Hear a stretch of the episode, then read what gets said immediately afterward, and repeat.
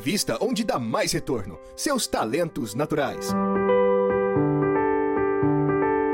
Talentos para o Sucesso o podcast para quem deseja aumentar seus resultados focando no seu jeito natural de sentir, pensar e agir.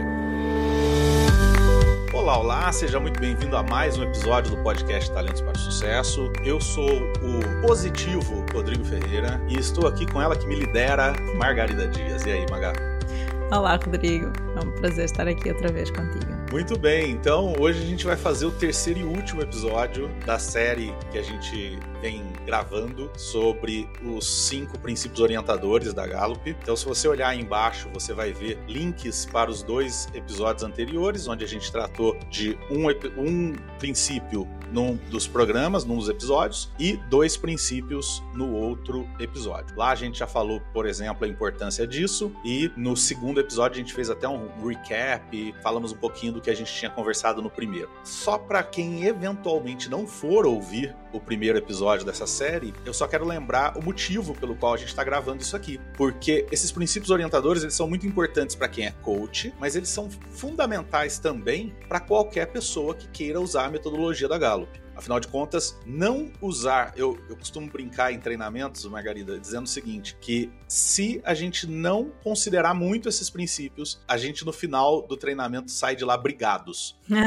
Né? Então é melhor a gente levar isso em conta para não dar briga, porque senão a gente realmente pode ter problema. E hoje a gente vai falar dos princípios lidere com intenção positiva e as pessoas precisam umas das outras. Eu queria começar com o lidere com intenção positiva, Margarida. Eu particularmente acho esse princípio o mais importante dos cinco. Obviamente todos são importantes, até porque um se conecta com o outro. Mas eu gosto muito desse, desse princípio lidere com intenção positiva, mas eu acho que ele está mal redigido para nós brasileiros, eu não sei para os portugueses. Porque quando a gente fala em lidere, passa a impressão de que esse princípio é só para quem é líder, uhum. né? E na verdade eu vejo de outra forma. Na verdade a Gallup vê de outra forma. Como é que você enxerga a importância desse princípio lidere com intenção positiva para quem não é líder é importante também? Também é legal? Como é que isso pode impactar quem não é líder? Como é que você enxerga isso, Maga? Boa. Em primeiro lugar, eu, eu estou contigo, este é o meu favorito.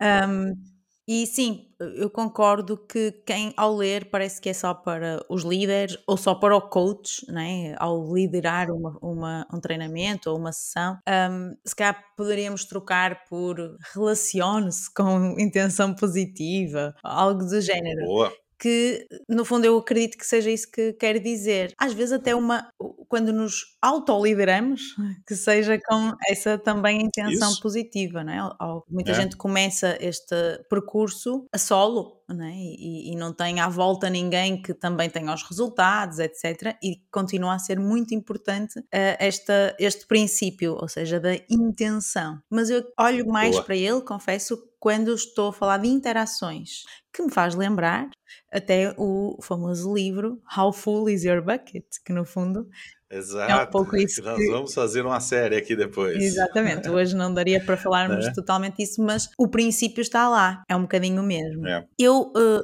Exato. Para líderes, especificamente, quando eu vi este, este princípio, eu lembro-me que antes mesmo de eu, de eu sequer ter acesso ou conhecer esta metodologia, eu já trabalhava com líderes e há uns anos eu escrevi um artigo para um jornal local ou revista eh, que o nome do artigo, o título era. Um, o segredo da liderança inata. E no ah, início eu começava por explicar que eu acredito que a liderança pode ser aprendida, mas se olhássemos para o passado, encontrávamos sempre personalidades, grandes líderes, que não tiveram acesso a cursos, a livros, a, a nada. Uh, que aquilo que ensina alguém a ser líder. E muitas vezes até esses conteúdos são baseados na, na observação do que essas pessoas fizeram. É, exatamente.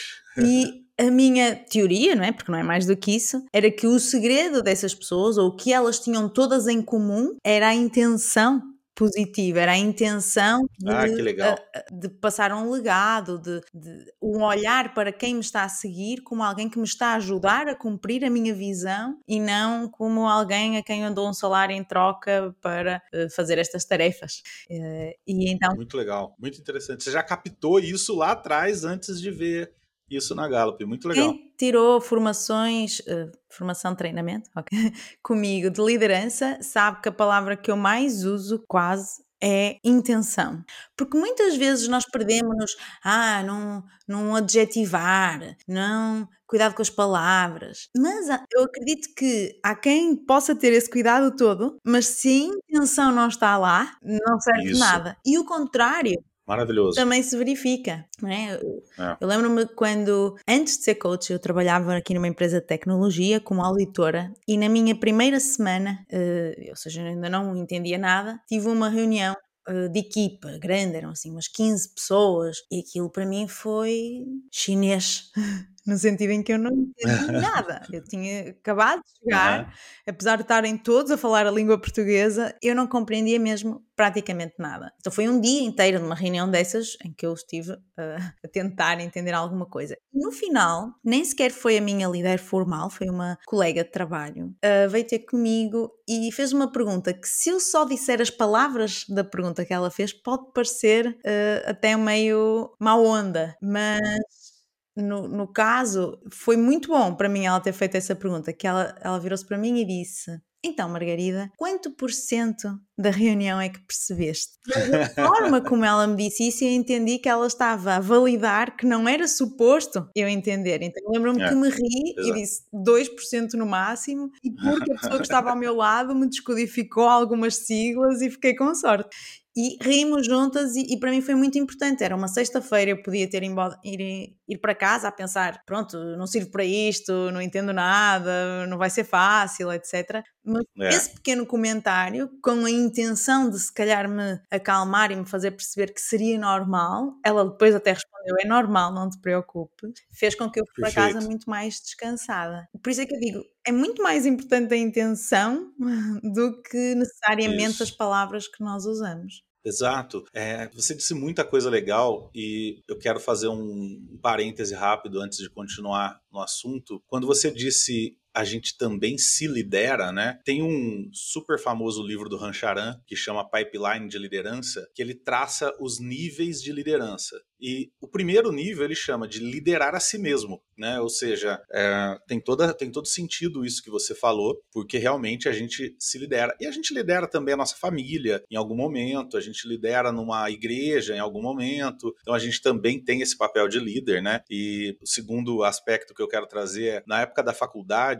eu publiquei dois artigos sobre liderança, foram premiados tal, e em um desses eu apontava que é, alguns autores enxergam a liderança como uma variável quantitativa e não qualitativa. Ou seja, é, se eu, o exemplo que eu gosto de dar é: se você tiver num avião e esse avião cair na ilha de Lost e sobreviver uma quantidade de pessoas, alguém vai se destacar como líder. Agora, se essa pessoa sofrer um acidente e morrer, o grupo não vai ficar sem líder. O anterior a ele, o que tinha um pouco menos de liderança do que ele, vai assumir o papel de liderança. Então, quer dizer, esse segundo, ele não era líder no começo, não é porque ele não tinha a capacidade de liderar, e sim porque ele tinha uma quantidade menor, ligeiramente menor de liderança do que o primeiro. Portanto, mesmo que a gente esteja num papel onde eu não tenho líderes, é, eu não tenho liderados naquele momento, eu tenho dentro de mim uma quantidade de potencial a me tornar líder. Então, em algum momento eu vou me tornar,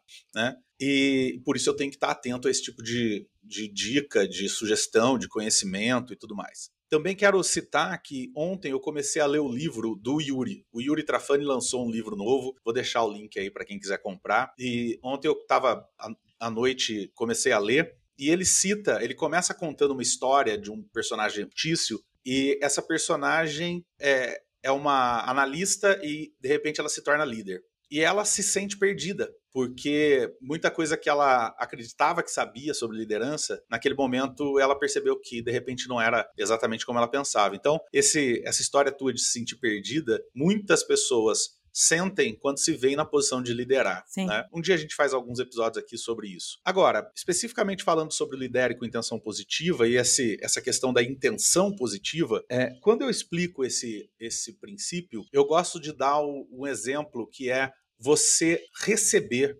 qualquer feedback com intenção positiva. Né? A gente aí entra uma outra, uma outra recomendação que eu sempre dou, que é o livro é, A Quinta Disciplina, que é um livro gigantesco, grosso, pesado. Só leia se você realmente achar que é útil, porque não é um livro gostoso de ler, mas tem uma parte do livro em que o, o, autor diz assim: que se nas empresas a gente tivesse um pouco menos de ego, de preocupação política, a gente lucrava muito mais, a gente ganhava muito mais dinheiro, né? E, e esse ponto eu comento para dizer o seguinte: se você lidera com intenção positiva, Primeiro, quem fala vai falar com cuidado para não machucar o outro, porque ele tem a intenção positiva. Mas o outro, ao receber, ainda que não tenha sido dito com cuidado, tenta entender qual a intenção positiva por trás do comentário e não o comentário em si. Né? Então, por exemplo, eu já fui acusado de ser arrogante algumas vezes na minha vida, né? É, egocêntrico coisa do tipo, mas uma coisa que é muito difícil acontecer comigo é eu ficar chateado com algo que me disseram.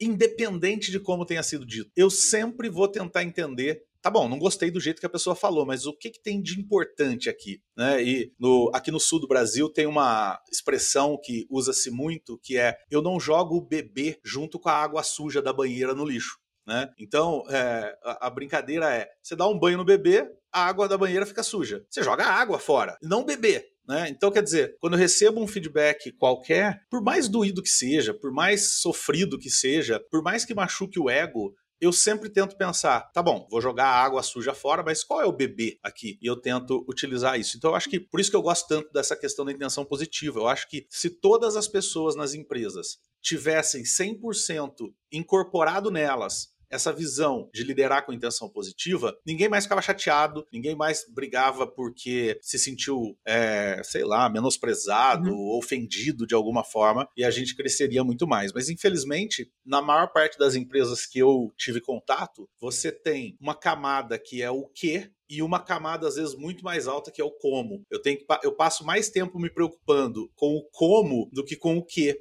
Né? E isso gera, gera, na minha opinião, uma perda de performance muito grande. Concordo. Você trabalhou no mundo corporativo. Uhum. Como é que você vê isso? Um, é interessante que eu estava aqui a lembrar-me uh, de algumas situações uh, e, por sorte, eu posso dizer que quando trabalhei por conta de outrem, tanto no Brasil eh, como consultora, como aqui em Portugal, eh, tive excelentes líderes, daqueles saídos do, do papel.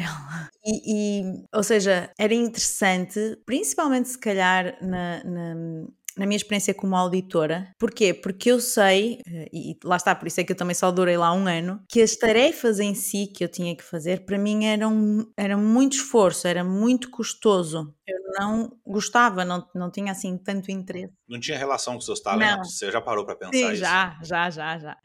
Eh, não tinha mesmo. Legal. Eh, eu tenho lá no fundo aqueles que se calhar poderiam fazer sentido, ou os meus talentos puxam muito para outro lado, vamos dizer assim. E uh, a minha líder era tão boa que eu reunia com ela pelo menos semanalmente, a sós, mas às vezes até era com mais frequência. E eu lembro-me de ser muito claro para mim, de sempre que eu voltava ao meu lugar depois de reunir com ela, eu estava com vontade para fazer o melhor que eu pudesse, nem que fosse só pelo respeito à minha líder. Que legal. Era incrível, ou seja, coisas pequenas uh, que uh, fizeram a diferença. Vou dar aqui um exemplo bom de intenção positiva. Nós trabalhávamos em office, não havia remote, possibilidade de remote, das 9 às 6, mais ou menos. Havia alguma flexibilidade de entrada e saída, mas tínhamos que ir todos os dias, de segunda à sexta, para o escritório. E houve uma sexta-feira que eu percebi-me que aquilo que eu deveria ter terminado para apresentar numa reunião na segunda-feira seguinte, eu não tinha conseguido terminar. Precisava, sei lá, mais uma hora, uma hora e meia.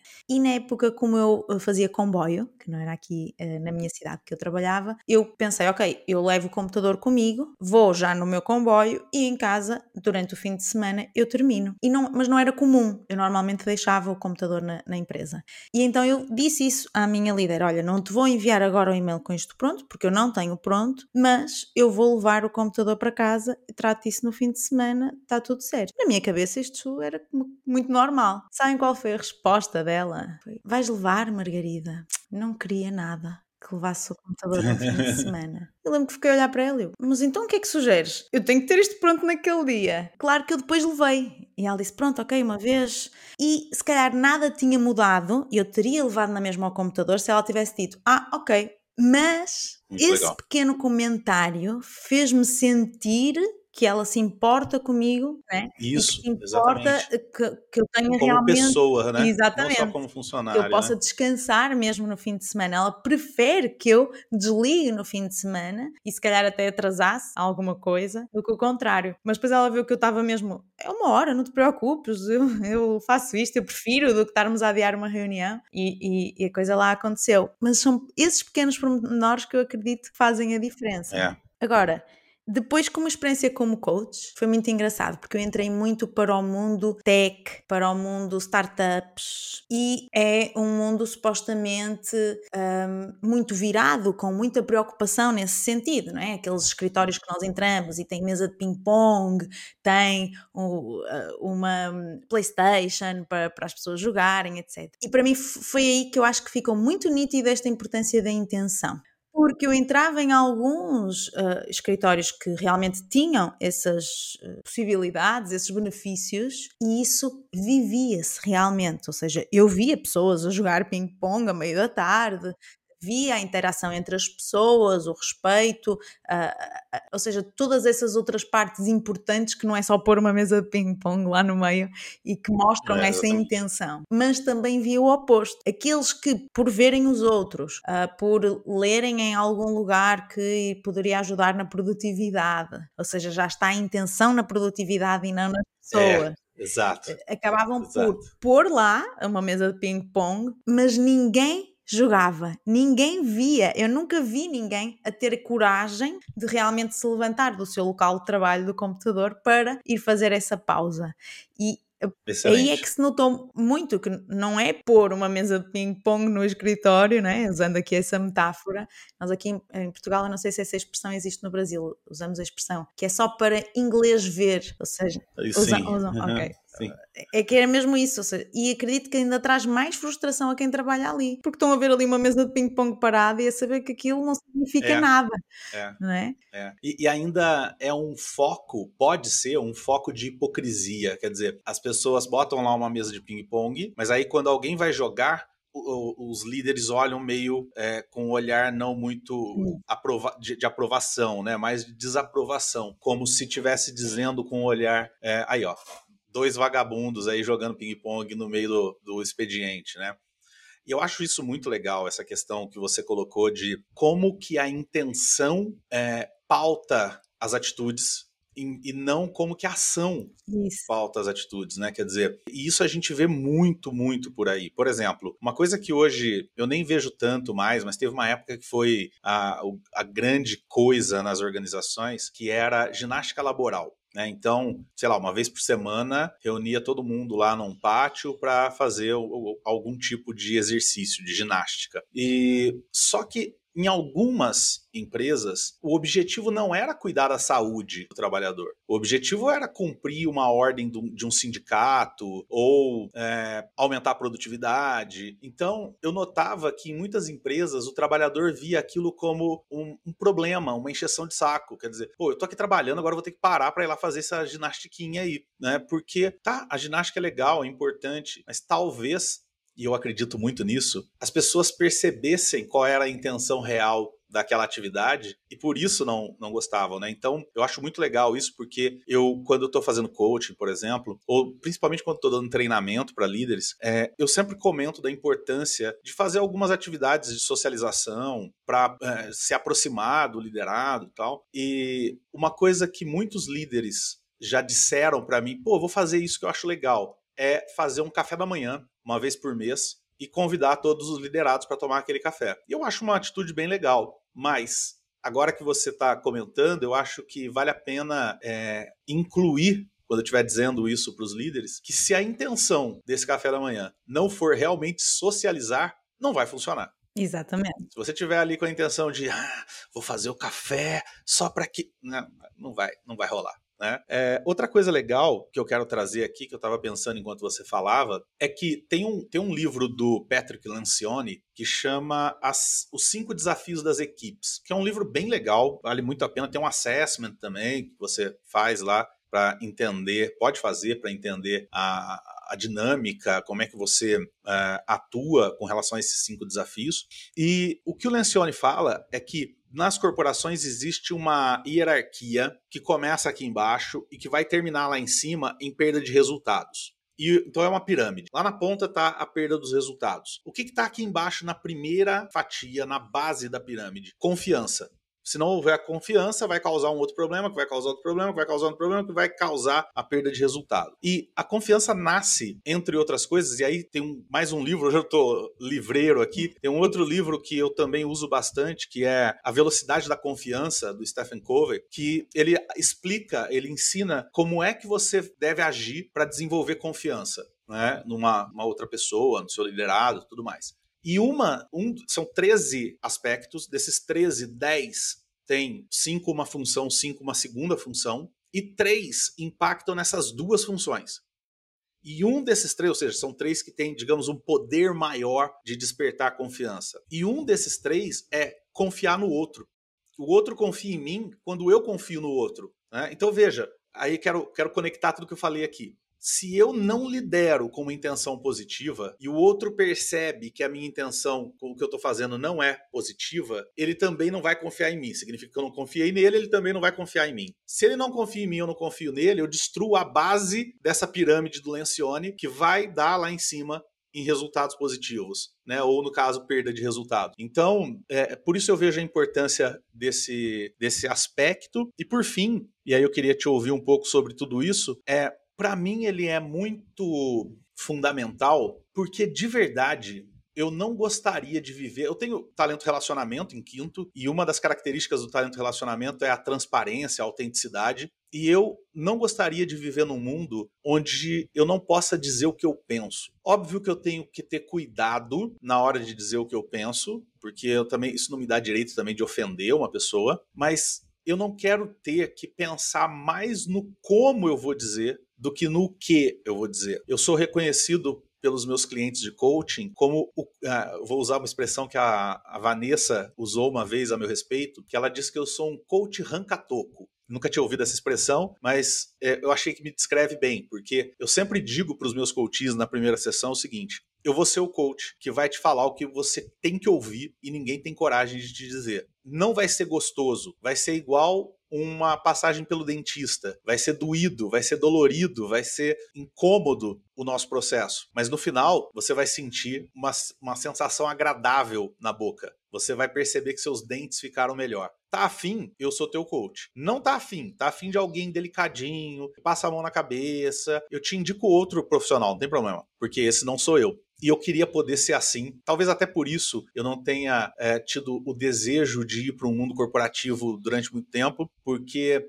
eu quero viver num lugar onde eu, sim, tenha que tomar cuidado para não machucar as pessoas, mas que eventualmente, quando eu errar, a outra pessoa não jogue o bebê junto com a água. Essa é a minha, minha ideia do porquê que eu acho importante esse aspecto. Disseste aqui algumas coisas que, que me puseram a, a, pensar também na parte do como nos auto-lideramos. Uh, mas uh, para também rematar, e acho que esta dica que tu também já deste um, serve tanto para quando lideramos outras pessoas como para quando nos autolideramos, é um, essa parte de confiar primeiro no outro e às vezes em nós próprios.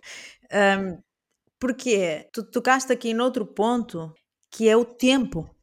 Não vai ser de um dia para o outro que se vai construir uma relação de confiança e Exato. para começarmos, eh, se, a minha dica foi comece por confiar no outro, isso também leva tempo. E para isso eu, eu queria partilhar um, um, exemplo, que era um líder, a empresa ainda tinha pouco tempo, e a ideia dele, e eu acredito que a intenção dele já era positiva logo à partida, e eu lembro-me da queixa dele para mim, era que as pessoas não sabiam lidar com a confiança que ele depositava nelas. Por exemplo, eh, ele não uh, dava horários, ele dizia: desde que o trabalho apareça feito, eu não quero saber se fizeste de manhã, meio da noite, se fizeste em casa ou aqui, para mim é completamente indiferente. Mas, ele dizia, eles todos aparecem todos os dias aqui. Ainda, dizia-me ele, ainda aparecem todos os dias aqui. E eu ainda ouço bocas de uns para os outros se alguém chega às 11 da manhã. Aquela coisa do, ui, estás de férias. Eh, mas eu não queria, dizia ele, eu queria que eles soubessem que isso não importa. Ele dizia também, às vezes vêm ter comigo a avisar-me que vão ter uma consulta ou algo de género, como se tivessem que justificar. Ele dizia, lá é, saber exato. que tenhas uma consulta. Vai à consulta, não precisas de me dizer nada.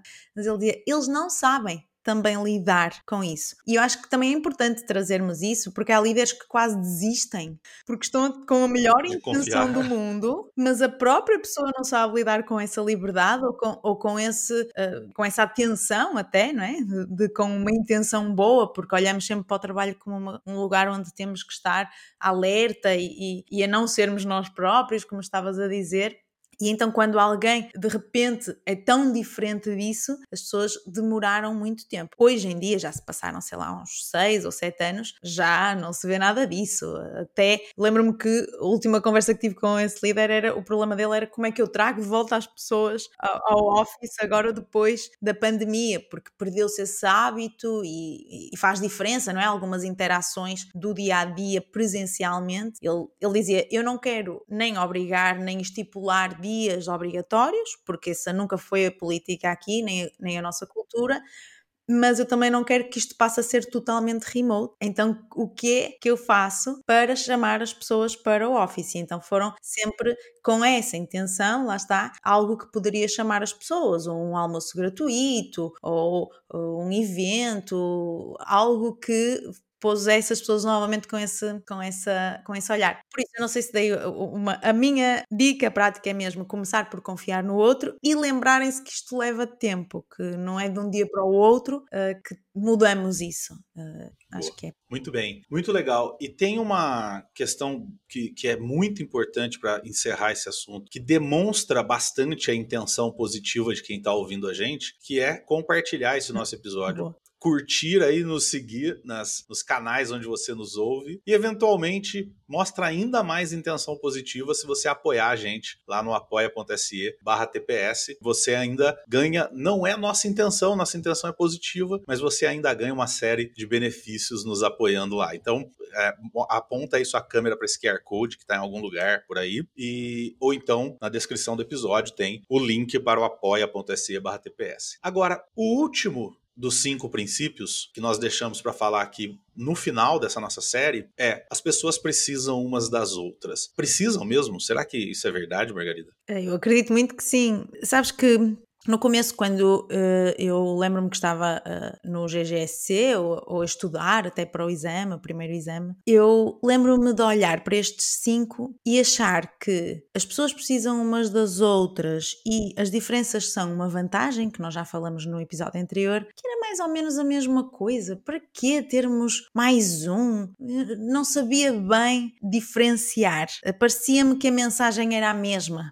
E isso durou até algum tempo. E se calhar até hoje ainda vou ter mais informações contigo com esta conversa de, que me vão permitir distinguir ainda melhor mas neste momento o que me ajuda a distinguir, um, para além de tudo que nós já falamos uh, sobre o outro, sobre as diferenças serem uma vantagem no outro episódio, é que eu olhava aqui também para as pessoas que precisam umas das outras nesse sentido, ok? Ainda bem que somos diferentes, porque eu quero que alguém faça aquilo que eu não quero fazer e que é necessário ser feito. E por isso é que eu confundia muito estes dois princípios. Perfeito. Mas algures, eu já não sei qual dos líderes do GGSC que disse isso, eu anotei no meu uh, caderno uh, que aqui à frente do, as pessoas precisam umas das outras também para poder expressar os seus próprios talentos. Ou seja, como é que eu vou desenvolver o meu relacionamento se eu não tiver ninguém para me relacionar? Com quem me relacionar. Exatamente.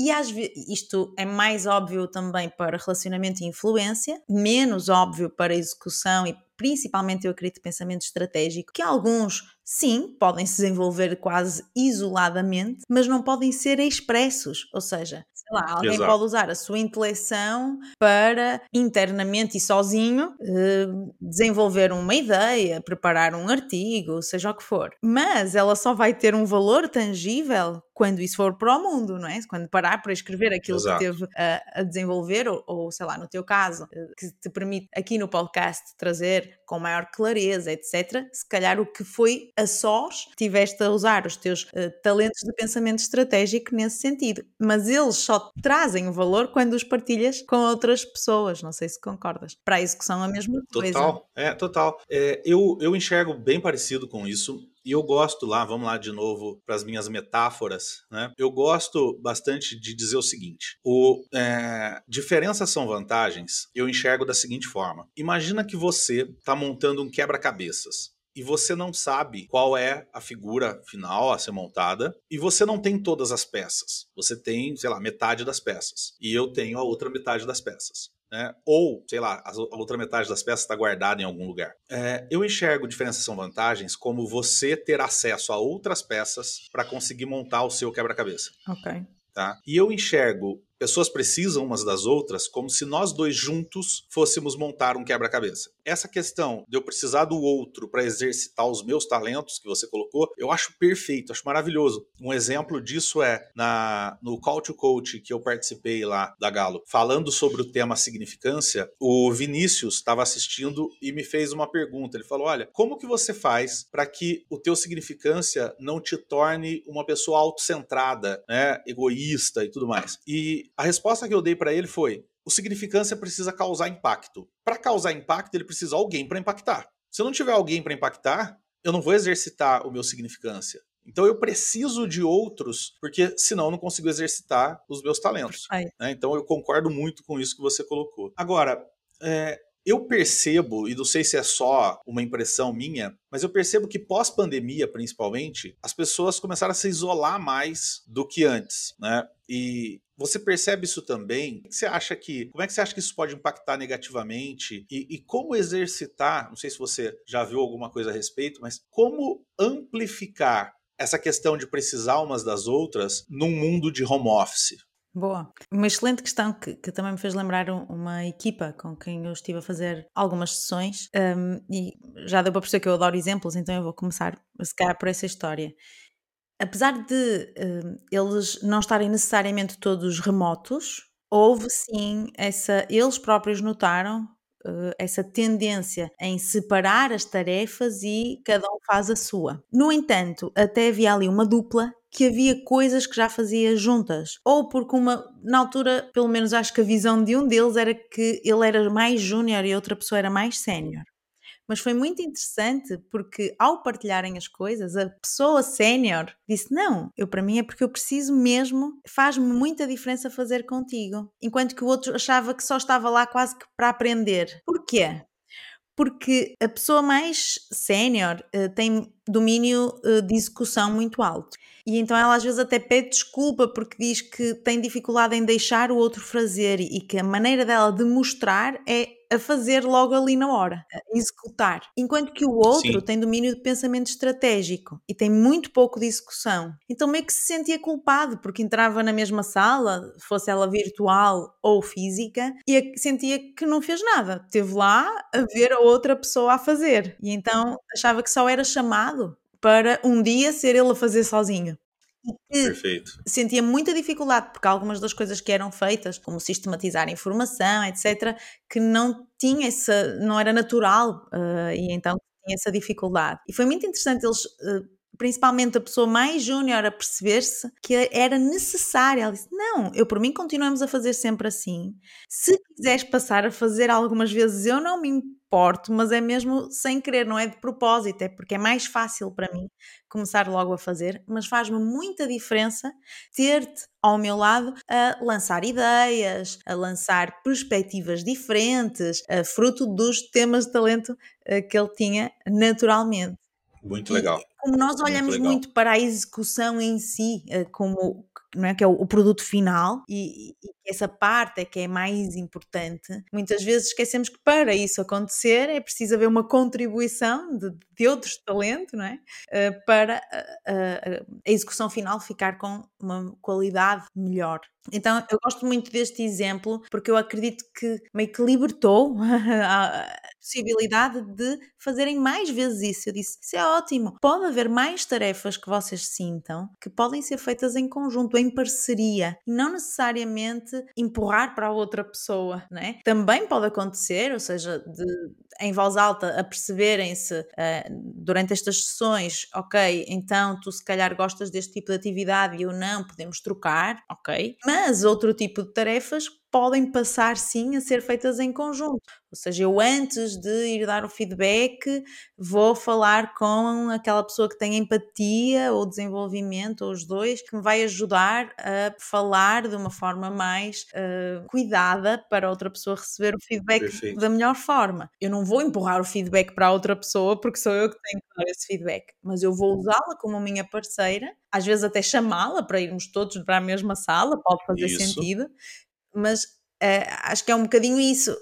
Mas sim, na pandemia eu acredito que, ainda por cima, nós temos muitas ferramentas que ajudam uh, a, a dar um plano e a atribuir tarefas a pessoas. E, e apesar de ser possível atribuirmos uma tarefa a mais do que uma pessoa, pelo menos eu aprendi em consultoria que isso uh, era um erro grande, não é? Diziam-me os meus uh, líderes no Brasil: Margarida, cachorro com dois donos passa fome. É, olha, o seu brasileiro tá muito bom. Obrigada. Uh, então eu, um, eu nunca mais esqueci isso. E aqui o, o, equilíbrio é: ok, podemos ter só um responsável, mas isso não implica que vai ser a pessoa sozinha a executar tudo. Ele só é o responsável, mas pode chamar e usar e abusar dos talentos das outras pessoas uh, o melhor para conseguir o melhor possível de, dessa tarefa, do que quer que seja, não é? Agora, tem um aspecto desse item que eu acho fundamental, mas antes disso, antes de eu colocar, deixa eu dar um exemplo parecido com o que você falou, que aconteceu comigo. Eu, durante 12 anos, tive uma escola, né? E tinha um, eu tenho um amigo que morava longe da minha escola, não era perto, não. De vez em quando ele aparecia lá na escola e falava para mim assim: Rodrigo, vim aqui para fumar com você porque eu preciso pensar. Detalhe, eu nunca fumei na minha vida, né? Só que ele ia fumar comigo, entre aspas, né? Então, gente, ele ia lá, a gente ia lá no fundo, no quintal do fundo da escola, e aí ele fumava e ia falando, e começava a falar. E eu ficava quieto, né? É óbvio, dando algum feedback, mas quieto. Quando ele terminava o cigarro dele, ele falava, cara, que delícia que é conversar com você. Obrigado, viu? Tchau e ia embora. E ali, na hora que ele ia embora, ele já tinha esclarecido um monte de coisas que ele tinha dúvida. Né? Então, ele, o que ele precisava era de alguém com quem ele puder, ele se sentisse à vontade para falar, né? E ele talvez não tivesse essa pessoa na casa dele ou no trabalho dele, então ele ia lá atrás de mim. É, imagina que eu não existisse e que não existisse outra pessoa com quem ele se sentisse confortável para conversar. Ele ia deixar de ter muitos insights valiosos, não porque eu sou importante ou essa outra pessoa fosse importante, mas porque para ele é importante falar com alguém. Ele pensa falando. Uhum né? Talvez ele, ele tenha uma comunicação alta, sei lá. Ele pensa falando. Então ele precisava falar. Só que como ele não se sentia confortável com ninguém, exceto eu, ele ia lá falar comigo. Ele atravessava quase a cidade para ir lá falar comigo, para fumar um cigarro, né? Agora, de tudo que a gente falou aqui, o que eu acho mais importante sobre esse aspecto, pessoas precisam umas das outras, tem a ver com o fato de que quando você compreende de fato esse princípio, você entende a importância de soltar um pouco as coisas. Vou explicar. É, a gente, por N motivos, por diversos motivos, a gente, principalmente quando você é mais sênior numa empresa ou numa, num cargo, numa área, você tende a acreditar que você sabe o jeito certo, o melhor, a melhor forma de fazer alguma coisa de executar alguma tarefa. E isso vai criando em você uma visão, às vezes não declarada, às vezes subjetiva, de que os outros são apenas braços. Então você contrata, sei lá, um gerente comercial, contrata cinco vendedores e ele está contratando dez braços. É, e como dizem que Ford dizia que o problema quando eu contrato uma pessoa par de braços é que vem uma cabeça junto, né? Algumas pessoas acho que chegam nesse ponto de que o problema, por exemplo, de eu contratar cinco vendedores é que junto com dez braços vem cinco cabeças, né? É, por quê? Porque ele acredita que eu não preciso das outras cinco cabeças, já tenho a minha. Sim. Eu sei como fazer, né? E a grande verdade é que, como ninguém tem todos os talentos, ninguém sabe tudo. E aí, voltando na metáfora do quebra-cabeça, eu tenho usado muito isso em treinamentos, eu tenho dito o seguinte: se a gente considerar, vai, os 10 talentos dominantes, eu poderia falar dos 5 para ficar até mais impactante, mas se a gente considerar os 10 talentos dominantes, eu poderia dizer que o mundo é um quebra-cabeça com 34 peças, das quais eu tenho 10. Boa.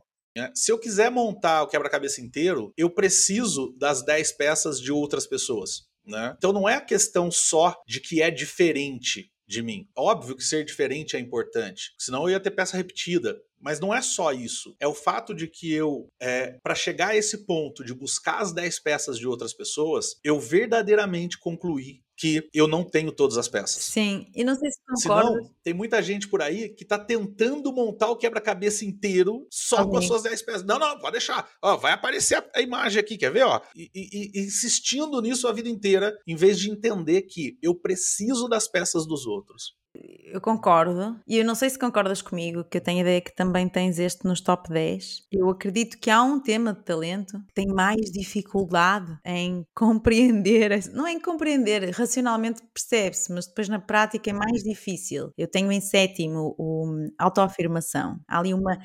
necessidade quase de independência, uh, nem é. Comando também. Isso.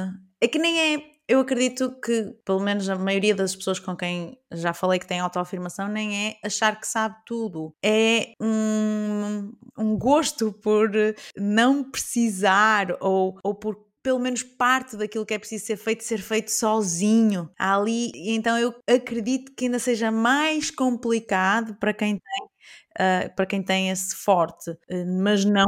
Lembrando que não precisa ser assim. Não, não. Sim, sim. Né? A pessoa que está assim, ela está no porão. Mas é, é, eu, por exemplo, às vezes tenho dificuldade absurda de pedir ajuda. Uhum. Porque parece, e, a, e é o meu autoafirmação no porão, parece que eu estou assumindo que não sou capaz e o meu autoafirmação quer ser capaz. Mas veja, isso é porão. Isso sim, não, é, sim. Não, não, precisa ser sim. assim. Mas é verdade, comando também. Né? O comando, é, o, o Rodrigo Fagundes, por exemplo, que já gravou alguns uns dois episódios aqui com a gente ou mais, ele tem comando alto e ele é um cara super aberto, super de time e etc. Porque não tá no porão. Mas eu já vi muita gente com comando no porão que é manda, faz aí que eu tô mandando. Aham, uhum, sim, sim. Né? Faz do jeito que eu tô mandando. Sim. E aí, eu ainda não encontrei é muitos, muitos comandos, confesso.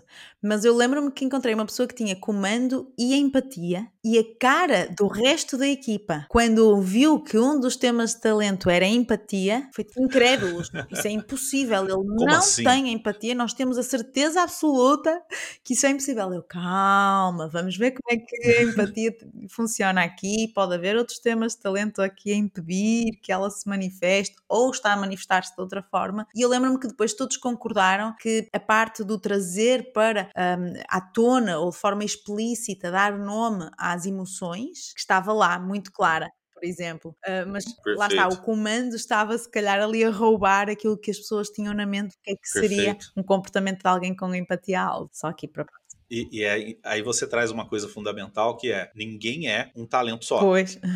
Né? As pessoas são todos. Então, ah, tá bom, eu tenho um comando que me faz ser mandão. Mas peraí, mas eu tenho esses outros talentos aqui que podem me ajudar a, a, a, controlar essa atitude do porão, usando um outro talento, nesse caso, por exemplo, empatia. Né? Exatamente. Agora, tem uma coisa que eu acho que deixa nítido quando a gente precisa mesmo das outras pessoas. É quando a gente precisa que quem está assistindo a gente compartilhe esse nosso vídeo, curta aí o nosso episódio e assine a gente lá no apoia.se TPS e para que vocês possam aí ter mais acesso ainda a mais informações como essa e com isso crescer e, e, ter mais sucesso, mais felicidade ainda usando os seus talentos. Com isso a gente chega no fim da nossa série aí sobre os princípios orientadores e eu queria convidar quem nos ouviu a responder uma enquete aí no Spotify. Se você não tiver no Spotify, vai lá. Não tiver, tiver de repente assistindo no YouTube, corre lá no Spotify, vai ter lá uma enquete onde eu quero perguntar desses cinco qual, qual você acredita tem mais desenvolvido em você, que você usa com mais qualidade, que você já assimilou mais. Qual dos cinco? E de repente dois? Quais? Três? Os cinco? De repente você pode estar bem em todos eles ou nenhum deles. Mas enfim, responde lá pra gente qual ou quais desses cinco primeiros você tem mais desenvolvido em você. Se calhar pode valer a pena avisar quem já tem os resultados do Clifton Strengths que se entrar na sua conta tem a surpresa de ter de já não ter lá um dos relatórios, que é o guia de insights. Boa. e tem uma substituição que a Gallup colocou, chama-se Clifton Strengths Top 5. Eh, Todas as pessoas que já fizeram assessment têm neste momento acesso a esse novo relatório que tem novas informações e pode ser muito interessante relerem algumas delas e lerem eh, informações novas eh, sobre vocês próprios. Muito bom, excelente dica. E a gente espera você aqui na semana que vem para mais um episódio desse podcast que é sempre orientado pelos melhores princípios da Galo. Beijo para vocês. Tchau, tchau. Tchau, tchau. Obrigado por ter ouvido o podcast Talentos para o Sucesso. Acesse nossos sites talentosparaosucesso.com.br para mais informações sobre como assinar gratuitamente esse programa em seu aplicativo de podcasts favorito e não perder nenhum episódio. Precisando de coaching ou treinamentos, entre em contato, diga que é ouvinte do podcast e receba um belo desconto. Quer ter ainda mais sucesso? Crie parcerias, compartilhe esse podcast com seus contatos e vamos juntos melhorar o mundo.